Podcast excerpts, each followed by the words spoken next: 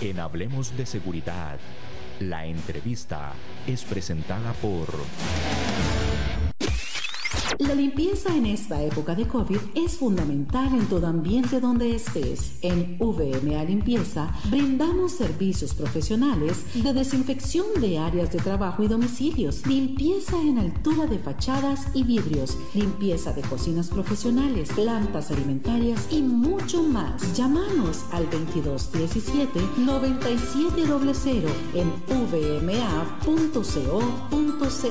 VMA Seguridad limpieza y mensajería.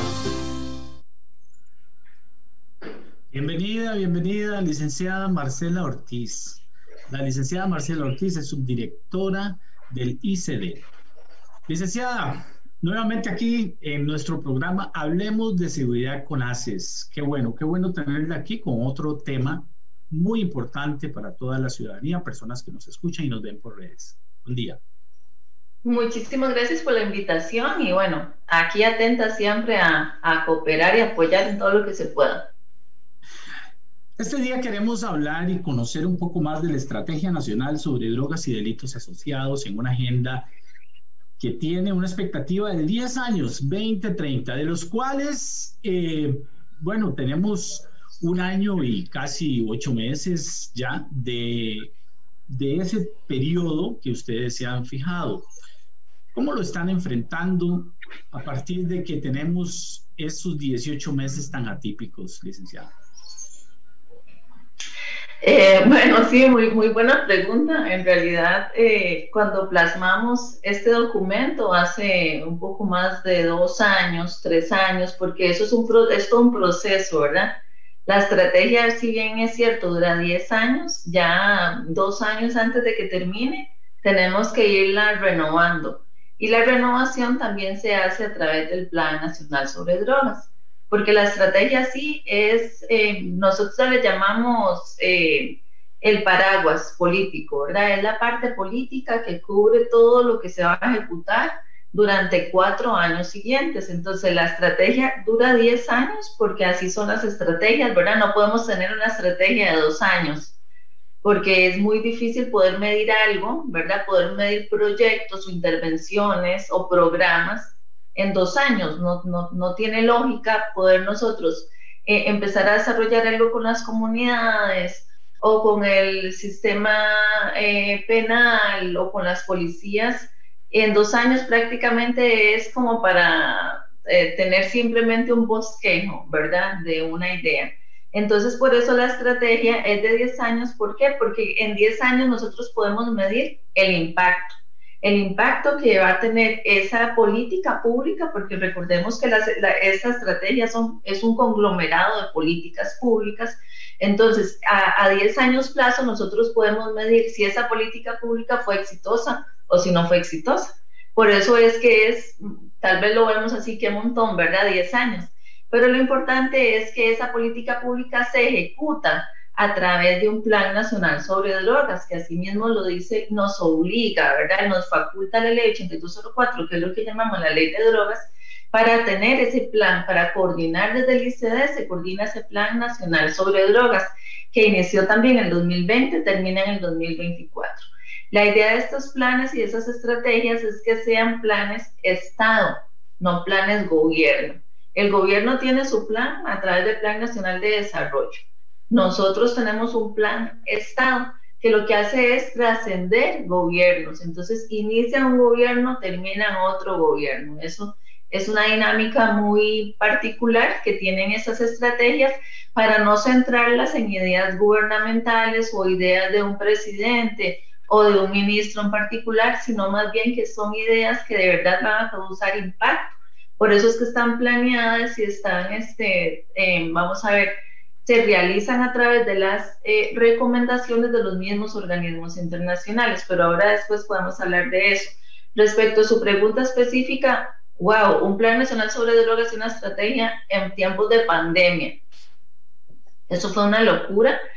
El año pasado fue una locura porque hay mucha, sobre todo lo que es la dinámica prevención, que se centra mucho en la educación. Entonces resulta que nosotros eh, aparte de la parte represiva y que ejecutamos con los policías, que tal vez en esta dinámica de, de, de, pandemia no es tan difícil porque el policía sigue laborando y sigue estando en el campo. En cambio, los chicos, ¿verdad? Las escuelas y los colegios, pues eh, tuvieron un cambio abismal pasaron de una presencialidad a una virtualidad, los que podían, porque hay muchos niños que ni siquiera tienen esas oportunidades. Entonces, ¿cómo plasmar las estrategias o las intervenciones que nosotros teníamos en ese Plan Nacional sobre Drogas? ¿Cómo plasmarlo en algo virtual, verdad? Porque todo estaba hecho y pensado para la presencialidad. Toda la dinámica de la educación, de los programas preventivos, eh, la misma salud, ¿verdad? Porque también trabajamos mucho con el Ministerio de Salud, con el IAFA. Todo se nos vino abajo desde el punto de vista de la idea, cómo teníamos nosotros plasmado desarrollar esa intervención. Entonces tuvimos que ser este, creativos, por supuesto, eso es lo bueno en los tiempos difíciles, ¿verdad? Que el, el ser humano se vuelve creativo. Entonces tuvimos que ser creativos y empezar a hacer también esos acercamientos a nivel virtual. No nos quedó otra. ¿Y qué es lo bueno? Que a nivel virtual no solamente podemos llegar a los niños que están en el sistema educativo formal, como son las escuelas y los colegios, sino también que podemos llegar a otras, otros chicos que no tienen esas mismas oportunidades, eh, que tal vez forman parte de una asociación de desarrollo o que forman parte de, una, eh, de un barrio organizado, de una comunidad, de una ONG, entonces se puede llegar a ellos a través de la virtualidad, pero sí ha sido todo un reto eh, súper difícil. Igual en la parte represiva también ha sido un reto. ¿Por qué? Porque los policías estaban abocados a la parte de la emergencia también. Entonces, cuando nosotros los convocábamos a las mesas de trabajo, que es como se desarrolla la dinámica del Plan Nacional sobre Drogas, y pues ellos estaban en, su, en su quehacer de la emergencia, ¿verdad? Estaban ahí viendo a ver cómo, este, cómo protegían las fronteras, eh, cómo protegían a los ciudadanos en toda esta dinámica tan particular que fue la pandemia. Entonces sí, la verdad eh, ha sido difícil. Fue, es y será difícil porque la pandemia no termina en diciembre, por más vacunados que estemos. Sí, bien lo dice usted y la verdad es que eh, puedo eh, resumir y concluir de lo que usted nos explica, que sí efectivamente fueron afectados eh, en estos meses, ya 18, casi dos años que llevamos con este tema, pero que también ustedes hicieron el esfuerzo para que no se cayera el plan, porque la estrategia, como lo dije al inicio, cubre 10 años, que es la lógica de acuerdo a lo que usted nos ha explicado. Pero sí, eh, tuvo un, un, eh, un, inicio muy, pero muy dramático, muy fuerte, que nadie, nadie se esperaba a nivel mundial de lo que ha estado pasando. Pero esto me permite también eh, puntualizar un poco sobre los objetivos. Y tenemos, y voy a leer de manera sucinta los objetivos principales de la, de la agenda, perdón, de la, de la estrategia.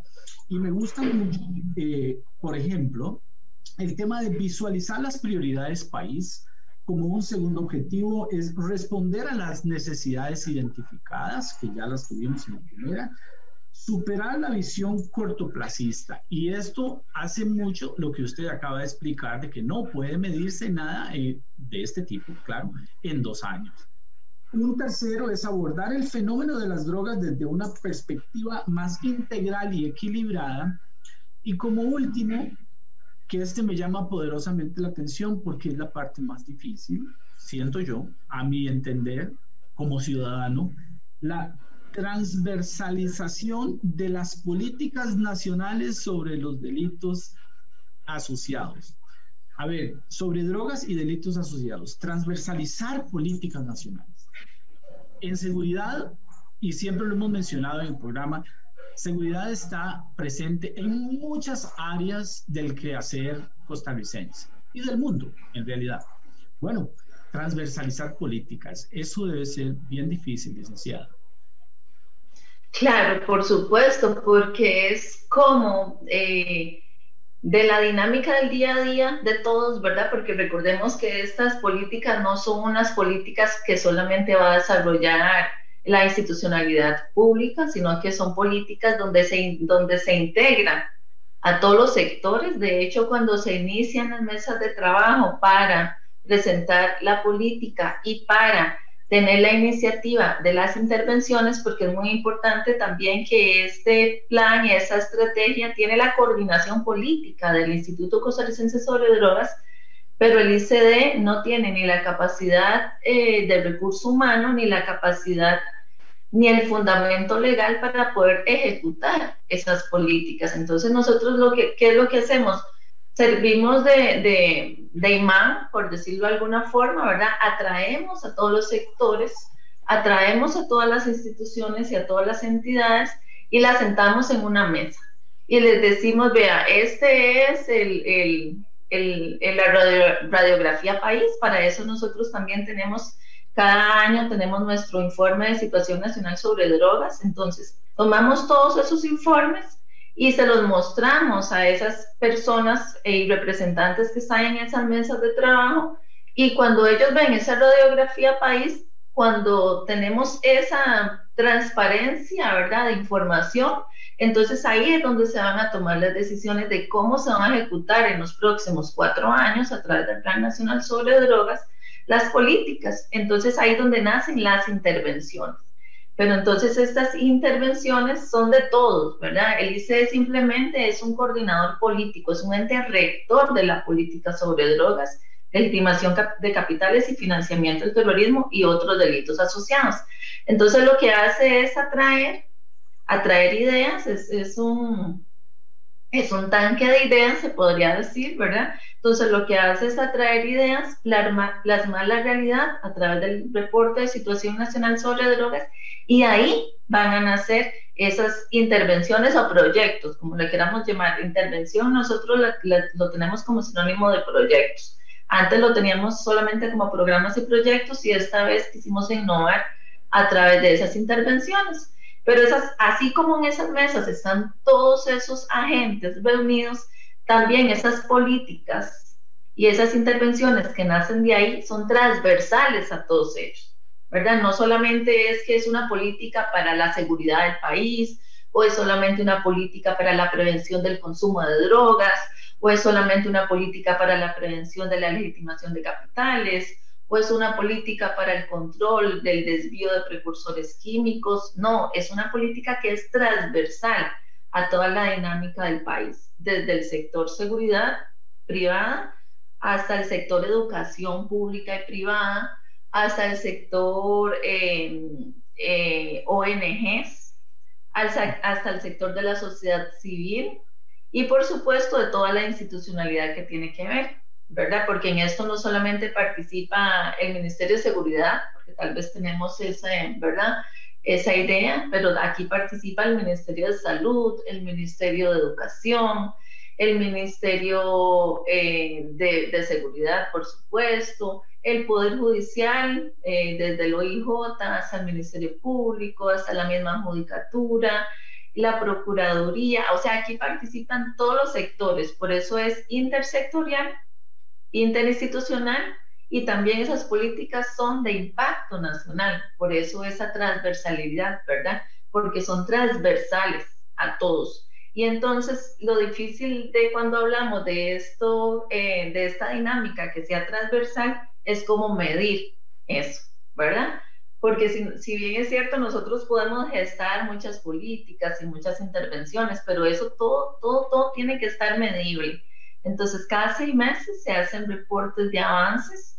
Eh, ahorita estamos concluyendo en este, anoche, por cierto, estaba revisando el avance de este primer semestre porque ya nosotros lo tenemos que hacer público también.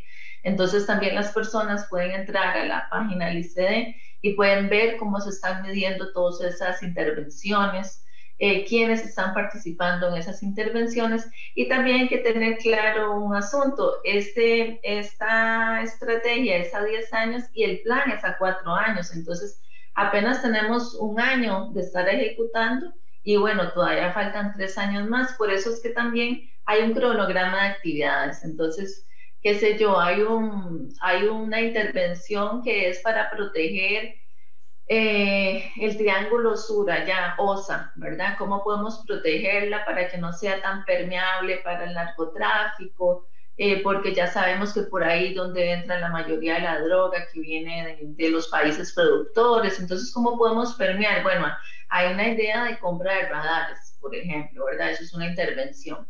Entonces, a este semestre que acaba de terminar ahora en junio, tenemos que hacer el estudio de qué se ha hecho, ¿verdad? ¿Qué han hecho las instituciones ejecutoras para comprar ese radar? Y luego de la compra del radar, pues hay que capacitar a las personas, eh, y hay que hacer toda una propuesta de cómo va a funcionar ese radar. Entonces, por ejemplo, así es como, como estamos, ¿verdad? Entonces, hay que tener claro eso, ¿verdad? Que no es que eh, ahora, diciembre del 2021, tenemos que tener el radar comprado, instalado, la gente capacitada y que ya esté funcionando, ¿no? Para eso tenemos cuatro años para poder desarrollar los proyectos que vienen dentro del Plan Nacional sobre Drogas. Ahora, volviendo al tema eh, que preguntaba sobre la transversalidad, eh, creo y siento por lo que usted manifiesta, es la parte más retadora de todo esto, porque también dijimos al principio de que las autoridades cambian. Y si bien es cierto, la estrategia tiene un trasfondo de mucho tiempo, como se menciona en uno de los objetivos, eliminar ese cortoplacismo que tenemos como buenos latinos, entonces más bien es hacer que esto fluya en el tiempo y comprometer a esas instituciones. Y me lleva entonces a la siguiente pregunta. ¿Qué instituciones nacionales o internacionales intervienen en este compromiso de la estrategia? Sí, bueno, nacionales, las que les mencioné anteriormente, sobre todo, ¿verdad? A nivel institucional, todo lo que son ministerios eh, grandes como el Ministerio de Educación, el Ministerio de Salud, eh, el Ministerio de, de, Seguridad, eh, eso sobre todo ministerios, pero también trabajan instituciones autónomas, también forman parte de las ONGs, que es muy importante, también es un actor importantísimo dentro de esta dinámica el Ministerio de la Presidencia, el Ministerio de Justicia y sus, y sus instituciones, ¿verdad? Que hay muchas instituciones por ahí. Eh, pero a nivel internacional también. ¿Por qué? Porque nosotros dentro de estas propuestas que hacemos tenemos eh, también ideas y proyectos internacionales, como por ejemplo los que ya hemos conversado en otros programas anteriores, como es el ERCOP y el CCP, que es el, el programa de control de contenedores marítimos. Eh, esos son dos grandes proyectos, dos grandes iniciativas que están dentro del Plan Nacional sobre Drogas. Entonces, ¿cuál es la idea de insertar programas de este tipo? Pues que tengan esa fuerza política, que tengan ese músculo político desde el punto de vista de la coordinación que tiene el ICD para que se puedan ejecutar de forma más fácil. Pero esa facilidad no, no es, ¿verdad? no fluye tanto como quisiéramos y muchísimo más como usted mencionaba ahora cuando hay cambio de gobierno. Recordemos que el próximo año hay, este, elecciones nacionales, ¿verdad? Entonces esto es, uy, esto es terrible para nosotros porque es otra vez ir a vender el producto, ¿verdad? Nosotros somos como vendedores. Es tomar la idea e irse a vender a ese nuevo ministro de Educación, irse a vender a ese nuevo ministro de Salud, irse a vender a ese nuevo ministro de Seguridad, eh, es eso, ¿verdad? Irse a vender no solamente a ese nivel político, sino también al nivel ejecutivo. A todos esos bandos medios, nosotros le tenemos que ir a vender ese producto. Pero lo bueno es que ya el producto está avanzado, ¿verdad? Por ejemplo, con este que yo les ponía del ejemplo de los radares. Cuando venga un próximo gobierno y venga un nuevo ministro de Seguridad eh, y, y, otros nuevos bandos medios que tienen que ver con esta dinámica, pues nosotros les vamos a ir a vender un producto que ya está muy avanzado, ya está muy avanzado y que además tiene compromisos. Entonces tampoco es que puede venir este, el, nuevo este, ministro de la cartera y decirnos, no, porque es que no me gusta, ¿verdad? No me gusta ese nombre o no me gusta ese proyecto porque como no es mío, como lo fue una iniciativa del ministro pasado yo vengo con otras ideas y seguramente es otro otro eh, otro partido político, etcétera, etcétera. Entonces él, ¿verdad? Puede tener según él, eh, la libertad de decir no, no me gusta y no lo desarrollo, pero resulta que eso es una política pública, es una política que ya está en la ley, es una política que está en un documento que está validado por todos esos actores. Es, ese documento que usted tenía ahora que nos mostró es un documento que está validado a todos los niveles, a nivel político y a nivel ejecutivo. Entonces también eso es muy importante porque tampoco es que podemos venir este, cada cambio de gobierno y tirarlo a la basura y empezar a redactar uno nuevo. Eso no se puede. Y la ventaja es que ya la gente sabe eso, por lo menos eh, los que cambian son los políticos, pero las personas estos bandos medios se quedan ahí. Entonces estos son los que ya conocen, los que ya han estado en las mesas de trabajo, los que ya han venido ejecutando el proyecto. Entonces esto es algo positivo, desde ese punto de vista es positivo porque el producto sigue fluyendo, ¿verdad? la dinámica, la intervención, la idea sigue fluyendo hasta terminar los cuatro años. Y antes de terminar esos cuatro años ya empezamos con uno nuevo ya empezamos otra vez con las reuniones, esto es como una historia sin fin, ¿verdad? Empezamos a traer los sectores, eh, a escuchar cuál es la dinámica eh, del mundo, ¿verdad? Aquí también intervienen los organismos internacionales porque nosotros necesitamos saber cuál es la, la actualidad desde todos los puntos de vista, no solamente desde el crimen organizado transnacional, sino también en programas preventivos, ¿verdad? En salud, eh, cómo está, cómo se mueve el mundo eh, en, en, nuevas sustancias psicoactivas, eh, precursores químicos. Entonces, nosotros traemos información sobre todo de Naciones Unidas y, y de la OEA. Entonces tenemos ese panorama global para también tomar decisiones y esas decisiones se toman a través del Plan Nacional sobre Drogas que vendría en los siguientes cuatro años. Entonces, más o menos así es como se mueve eh, los, las estrategias y los planes no son únicos de Costa Rica. Eh, muchos de los países eh, integrantes de la OEA y de las Naciones Unidas los tienen. Por eso también esos organismos tiran línea para que todos los países más o menos tengan una metodología parecida. nosotros esta vez nos salimos, nos salimos del, del cajón, por decirlo así, innovamos un poco porque eh, normalmente los planes anteriores solamente decía este, eh, oferta y demanda, ¿verdad?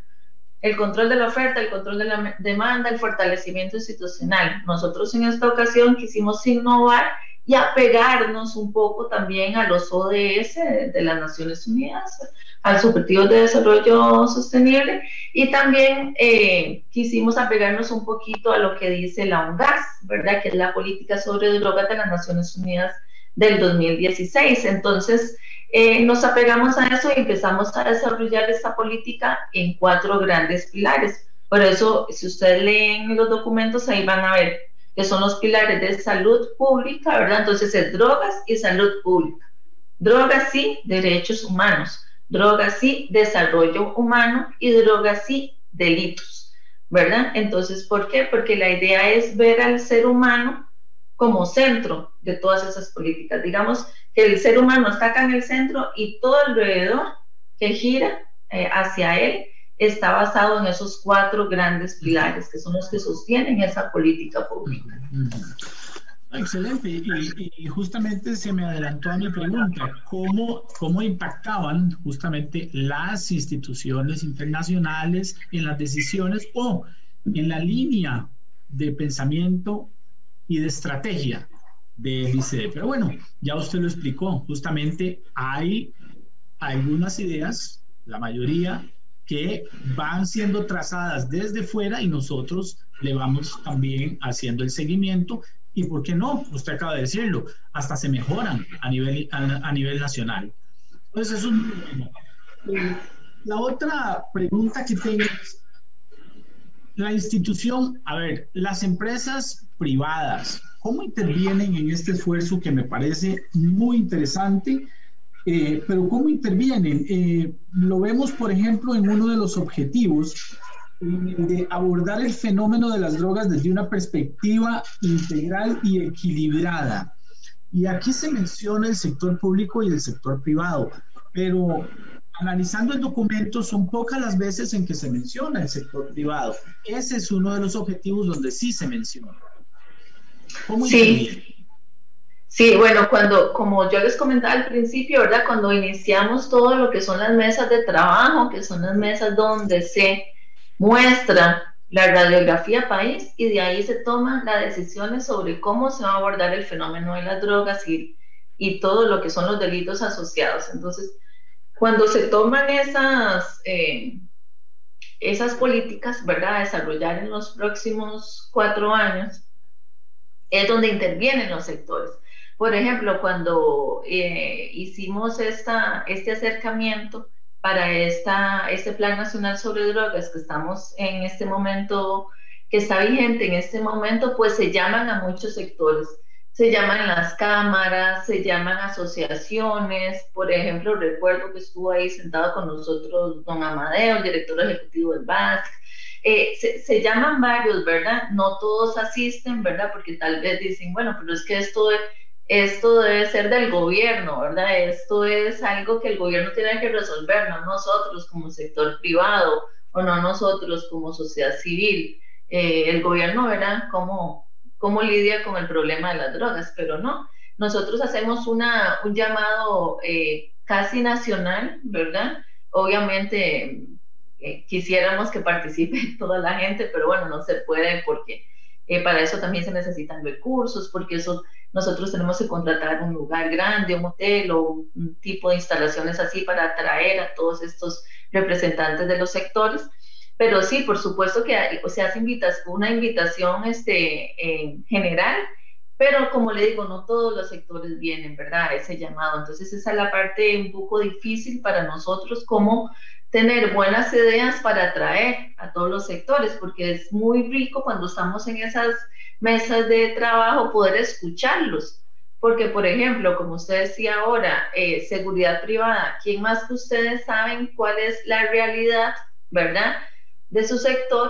Cómo ustedes luchan todos los días con esa dinámica criminal que sucede alrededor de sus negocios, por supuesto, porque para eso existen, ¿verdad?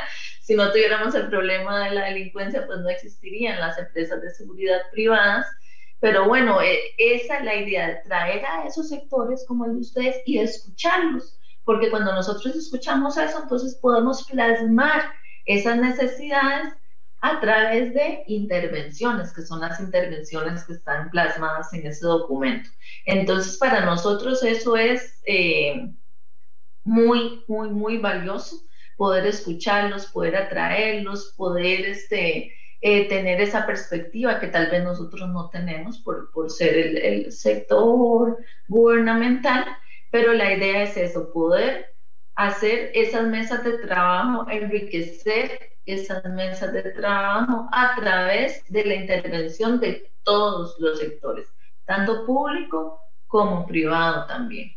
Sí, yo pienso igual de que hay, hay necesidad, claro, de, que más personas e instituciones y organizaciones participen, pero también siento de que hay más necesidad de que esto se dé a conocer, porque le voy a ser honesto, eh, si no hubiera sido porque en mis manos cayó este libro a través de una tercera persona y esta, eh, este documento, eh, pocas personas conocen de el, de los detalles de ese documento y es muy valioso, es muy importante porque el tema de las drogas, el tema del narcotráfico, el tema del crimen transnacional es algo que nos, que nos afecta a todos.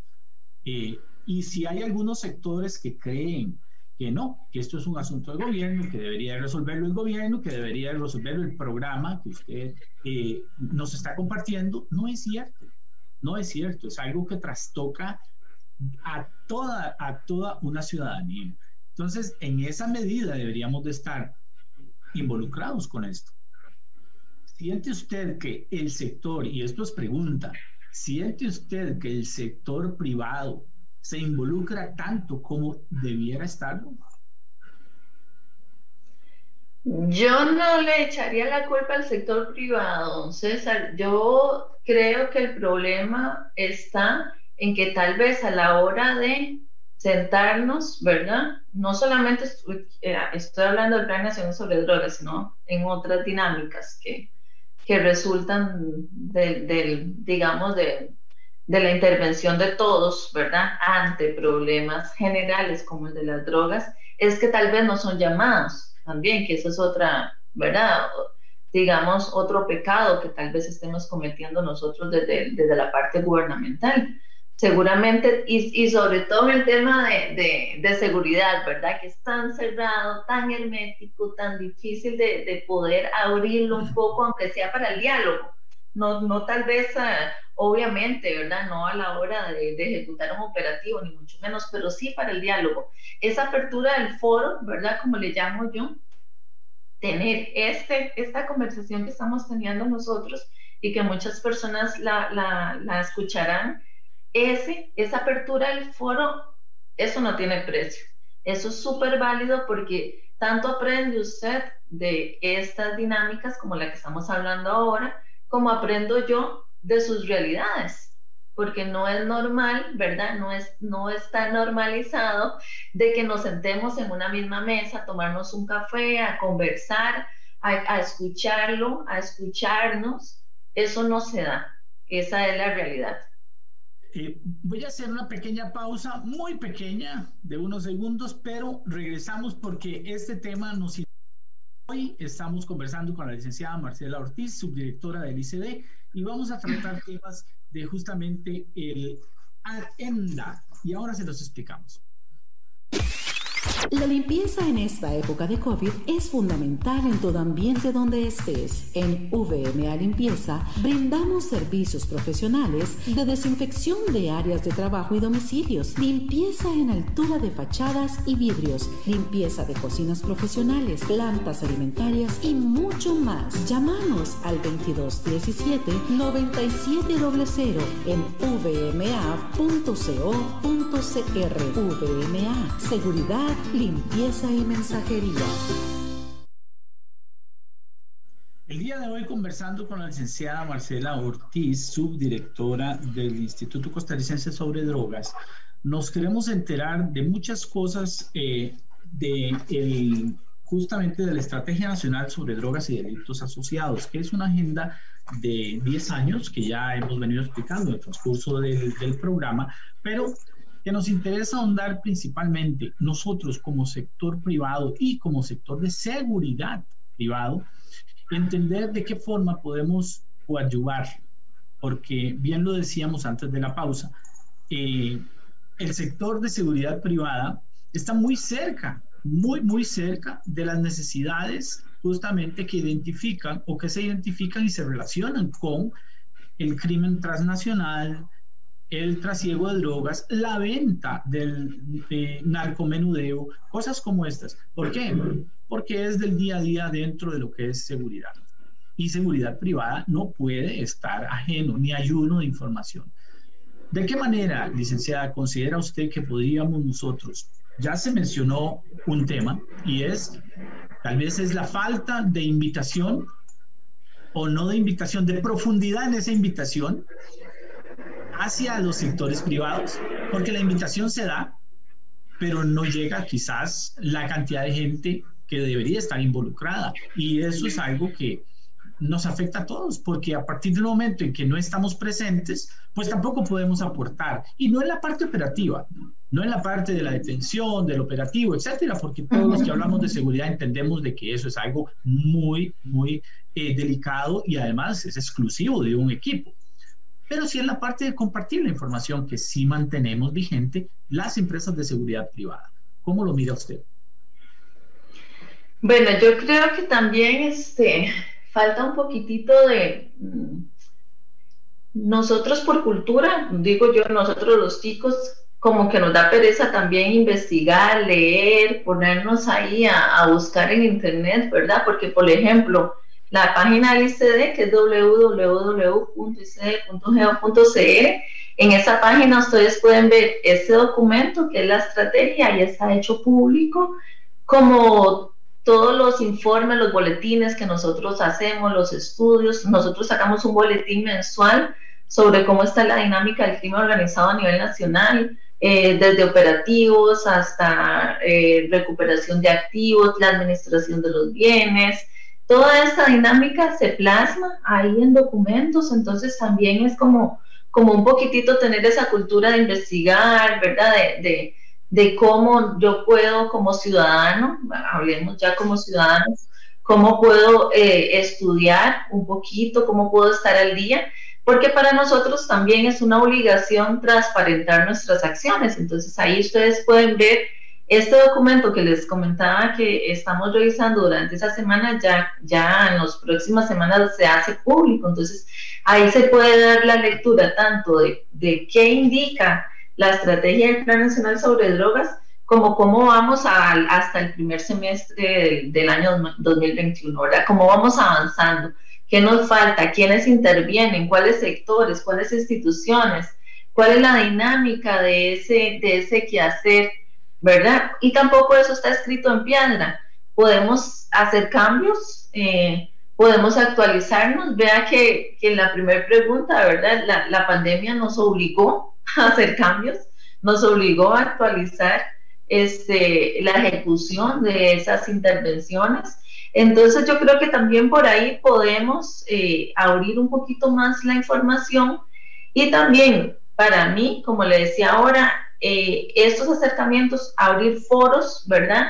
Eh, que también ustedes nos inviten a participar en los distintos foros que ustedes tienen, tanto de reuniones, de los sectores, eh, las cámaras. Yo creo que las cámaras y las asociaciones son, son un potencial que tenemos que sacarle el provecho porque ahí están sentados todos, ¿verdad? Ahí están los representantes no solamente del sector seguridad privado, sino también los representantes de las empresas. Eh, entonces yo creo que esos son eh, acercamientos que se pueden hacer de forma muy fácil, eh, no, no conlleva gran logística, no tiene costos asociados. Entonces por ahí también nosotros, por lo menos desde el ICE, estaríamos encantados de poder participar en cualquiera de estos foros que ustedes tengan para poder también llevar el mensaje, llevar el mensaje no solamente de lo que se está haciendo, sino también llevar el mensaje de lo que está sucediendo en el mundo. Porque nosotros, eh, por ley y por convención internacional de las Naciones Unidas, nosotros también somos ese, ese rector y ese receptor de información a nivel internacional. Entonces, nosotros conocemos tal vez un poquitito más de qué es lo que está sucediendo en el mundo en la dinámica del crimen organizado transnacional, ¿verdad? ¿Cómo está, qué cantidades de, por ejemplo, ¿verdad? Se me ocurre, las cantidades de cocaína que está produciendo América del Sur, los países, porque es que Colombia tiene más cocaína en este momento, más coca, perdón, en este momento histórico que hace 10 años o que hace 5 años. ¿Qué es lo que está sucediendo? cuáles son las principales rutas, eh, las sustancias psicoactivas que ingresan al país, eh, aparte de todo lo que es eh, cocaína y marihuana, cuáles son las nuevas sustancias que están consumiendo los chicos a nivel mundial y que llegan a Costa Rica o que pueden llegar, ¿verdad? ¿Cómo estamos preparados nosotros para eso? En el tema de incautación de bienes, cómo se resguardan esos bienes, eh, una pregunta que la gente le gusta mucho hacer, eh, ¿qué hacen con todos los bienes? Bueno, podemos hacer todo un foro de qué hacemos con los bienes, cómo los vendemos, qué hacemos con ese dinero, que también es la pregunta del millón. Eh, ¿Verdad? ¿A dónde va ese dinero? Pues a dónde va? Pues a todos los proyectos y las intervenciones que tiene el Plan Nacional sobre Drogas, ¿verdad? Porque todo está enlazado. Entonces todo eso nosotros estamos súper abiertos a a poder compartirlos, es, es información que es pública, este, y más bien nosotros estamos en la obligación de poder este, hacerla, eh, hacerla pública a través de cualquier foro que, que, que, ustedes tengan la que tengan a bien invitarnos y que tengan iniciativas que nosotros podamos intervenir con muchísimo gusto ahí estaremos. Les cedo el espacio para que en un minuto se pueda despedir y contarnos qué viene. Muchísimas gracias, don César, por la invitación, como siempre, y yo atentísima a, colaborarles en todas estas temáticas tan importantes. Por supuesto, el tema de precursores químicos, como siempre digo yo, es un temazo que no se toca, es un tema que, ¿verdad?, que está ahí resguardado, pero es, es un tema en el que el país hace mucho porque es el encargado, el ICD, de controlar todos esos precursores y químicos esenciales que se transportan por el país y que se quedan en el país y que son lícitos. ¿verdad? Son, son las, sustancias que se utilizan para hacer pinturas, para hacer medicamentos, para hacer los químicos que se utilizan en, en, muchas industrias. Entonces, son ingredientes, como digo yo, ¿verdad? Son ingredientes que son lícitos, pero el desvío es donde está la parte ilícita. Cuando ese precursor se desvía para los fines ilícitos, ¿para qué? Para desarrollar drogas, para construir drogas. Entonces es ahí donde nosotros tenemos que estar vigilantes de que eso no suceda. Y otro tema importantísimo como ese también, y que nosotros tenemos la rectoría, la legitimación de capitales. El otro día, esa semana, por cierto, estuvimos en, en, acompañando al ministro de Seguridad en una reunión en la zona norte, en San Carlos, donde estaban todos los empresarios también ahí presentes, los exportadores y otros representantes del sector este, privado, y esa fue la temática, ¿verdad? Cómo la zona está siendo este, tomada por algunas personas que se dedican al, a la legitimación de capitales. Entonces también por ahí cómo, cómo instruir al público, cómo instruir a, a los ciudadanos para que estén atentos y, y ellos no sean tomados como un tercero para que se para que puedan legitimar capitales y no se están dando cuenta. A veces de forma inocente, de forma inocente. Bueno, muchísimas gracias, de verdad que sí. Con mucho gusto. Eh, muy contentos de que nos acompañe y esperamos que nos acompañe próximamente. Eh, los invitamos entonces a todos los que nos escuchan y nos ven por redes sociales al siguiente programa. Asociación Costarricense de Empresas de Seguridad y Afines presentó Hablemos de seguridad. Hablemos de seguridad. Hablemos de seguridad. Con ACES.